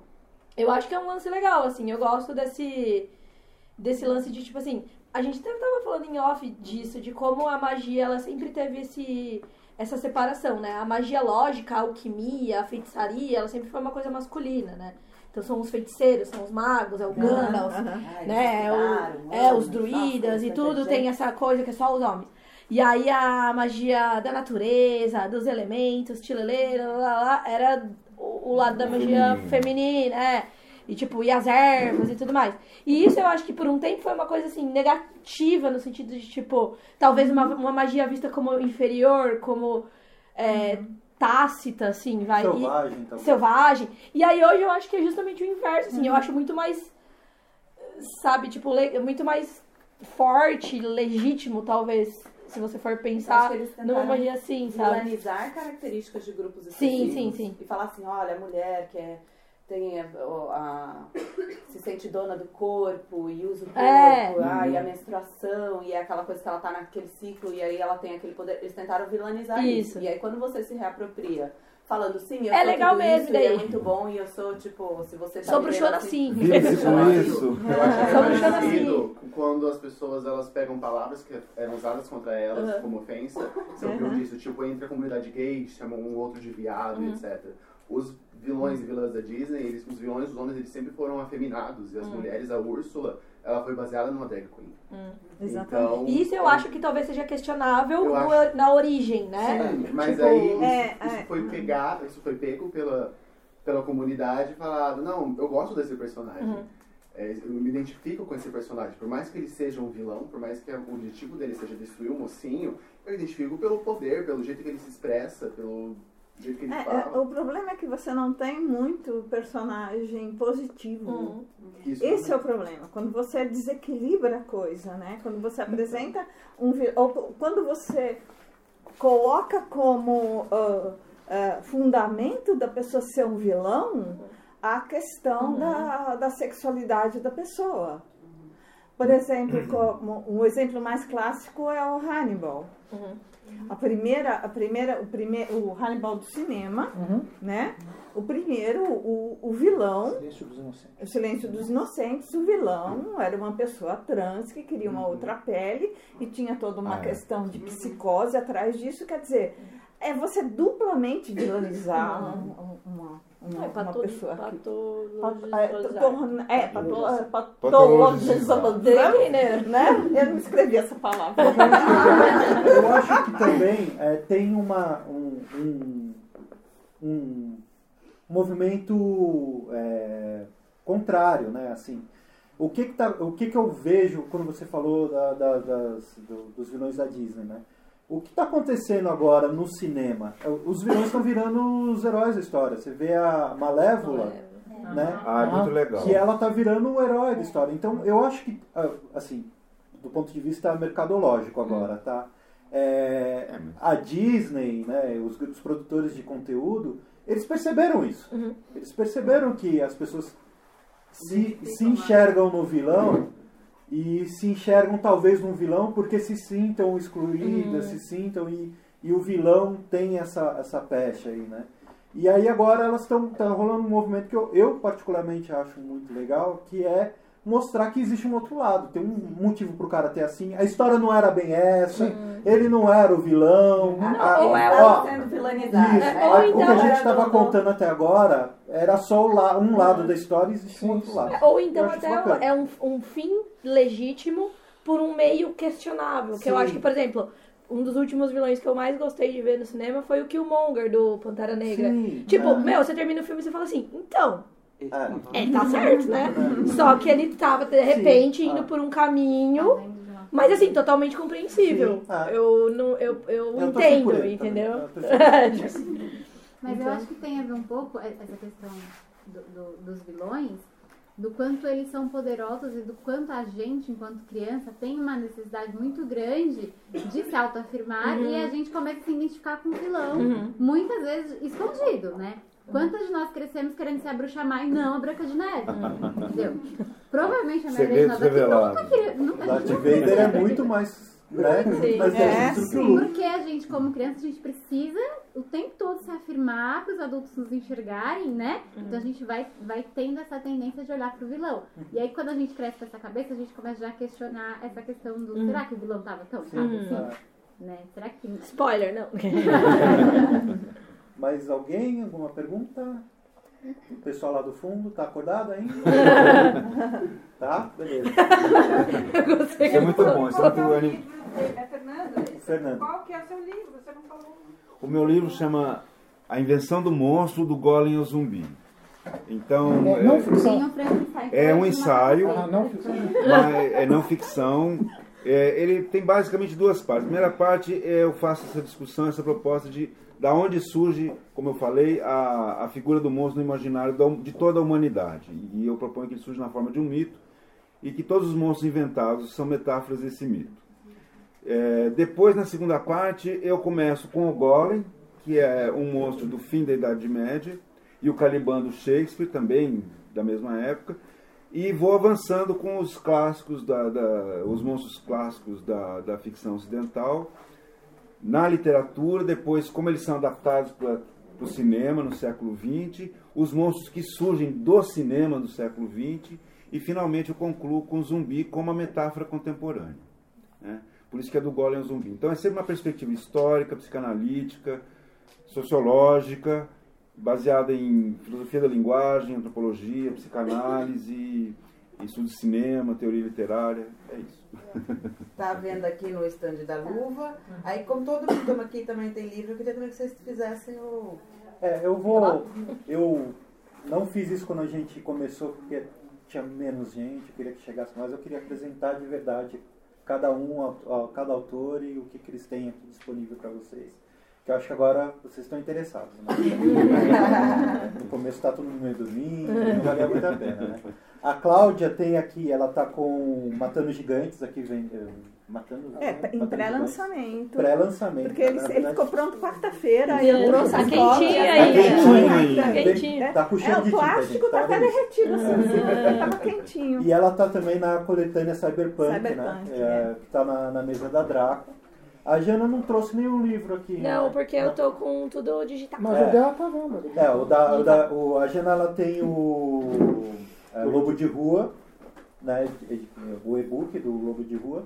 Você também encontra a Jana, ela é a editora da Mafagafo, que é uma revista que vocês têm que conhecer. É, eu ia fazer esse jabá. Sem gente. Mafagafrevista.com.br É.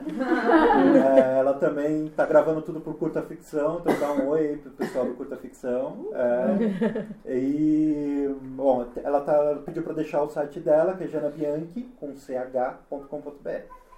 Né? O Fernando está com né, ah, Invenção do Monstro aí, né? E a página dele é doutormonstro.com.br né? e no Facebook página do Monstro, né? É, Doutor Monstro, o site está em construção, dá para acessar, mas está em construção. E na página do Monstro Facebook, toda semana eu estou postando coisas relativas ao monstro, em na- todas as formas de arte, não só literatura e cinema, pintura, teatro, fotografia, quadrinhos, etc. Sempre alguma coisa nova, inédita. É, e a Paola, eu arrastei ela pra cá sem, quem- sem o desejo dele. Participação ela não surpresa. sabe, ela caiu aqui sem querer. Foi tudo armado, gente. Foi abduzido. É. Ela tá com o alto da Maga Josefa. É... Tem um e livretinho também. Tem um livretinho lá na frente, se vocês quiserem uma amostra grátis, vale a pena. Você vai pegar o livretinho, vocês vão querer comprar. Olha, porque só tem mais dois lá. O resto É, já tem então, um. cara. Ah, tem mais daqui a pouco. Já É. sai correndo. E além da alta Maga Eu também sou pôster tá- do, do curta ficção. Curta ficção, né? É, acho que é isso. É. Ah, inclusive, você autoriza o seu uso de voz? Claro, tá autorizado. Você autoriza, o uso de voz. Fernanda, o uso de voz? Eu autorizo tudo de mim. Você autoriza o seu uso de voz? Olha, Ah, vou pensar. Apenas virtualmente, tá? Apenas Sim, virtualmente. autorizo. Bom, e eu tô com. é, eu tenho o, além do Machine Demônio, que está à venda também no site da Draco, é, e o Teatro da Ira também no site da Draco, e, e virtualmente vocês podem encontrar tanto um como o outro, quanto ah, o Gigante da Guerra, que é o meu livro de monstro. Né? Que tá aqui. O Gigante da Guerra não está aqui, vai ser só e-book o Gigante da Guerra. É, infelizmente eu não trouxe, então. é, mas os dois livros da Draco estão aí na, no estante. E é isso, gente. Espero Bom, que vocês tenham que foi muito gostado. legal. Obrigada, fazer obrigada. um último jabazinho, a gente tá tentando fechar as. ca- Vamos aplaudir.